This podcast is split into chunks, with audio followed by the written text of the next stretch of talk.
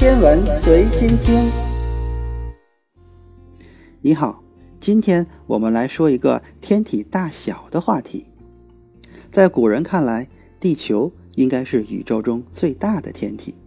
随着人类的视野逐渐开阔，古人逐渐意识到，地球之外还有更加庞大的星球，很多星球的尺寸甚至大到无法想象。那么，如果将地球比作直径为一厘米的玻璃球，其他天体有多大呢？如果问这么一个问题：宇宙中最快的速度是什么？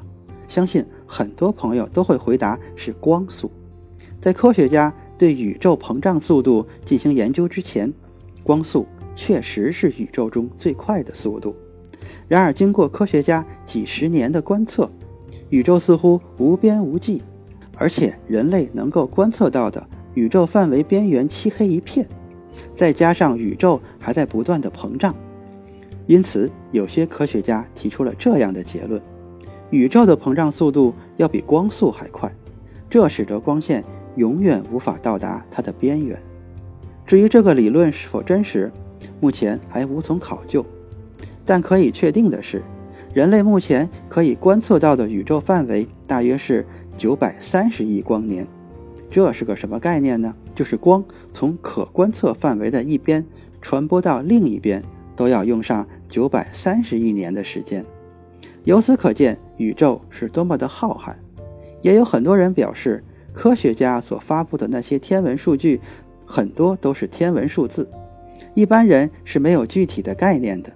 因此，就有人提出了这样的方法：以地球为参考对象，以一厘米来代表地球的直径，从而推算出其他星球星系的直径。如果按照这样的比例换算的话，那么换算结果相对来说。会好理解一些。直径为一厘米的地球到底有多大呢？它就和我们小时候玩的玻璃珠差不多。而距离地球最近的月球，直径就只有零点二七厘米，相当于两个硬币的厚度。科学家一直在探索的火星的半径，则换算成了零点五三厘米，只有地球的一半。排在地球之前的行星尺寸看起来都和地球没有太大的差别。但是地球后面的木星、土星、天王星和海王星就明显大得多了。以直径为一厘米的地球作为参考物，那么木星的直径也是太阳系所有行星中最大的，就达到了十一厘米，和一个充电宝的大小差不多。而太阳系里体积最大的太阳呢，它的换算结果则是一百一十厘米，这种尺寸就和一个瑜伽球差不多了。所以，如果想要知道地球与太阳之间的大小差别，我们可以想象一下瑜伽球和玻璃珠的差别。当然，太阳并不是宇宙中最大的星球，比太阳大得多的星球到处都是。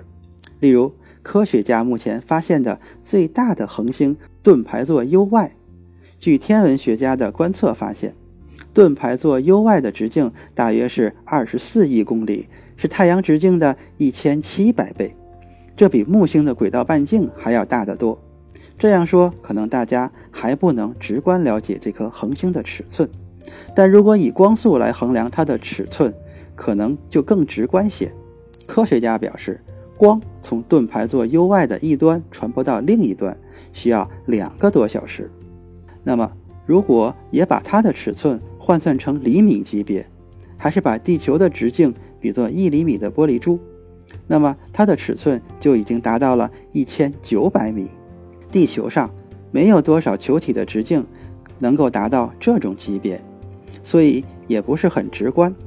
我国在二零一六年建成的世界最大的射电望远镜——中国天眼的直径就达到了五百米级别，但和盾牌座 U-Y 比起来还是小得多了。当然。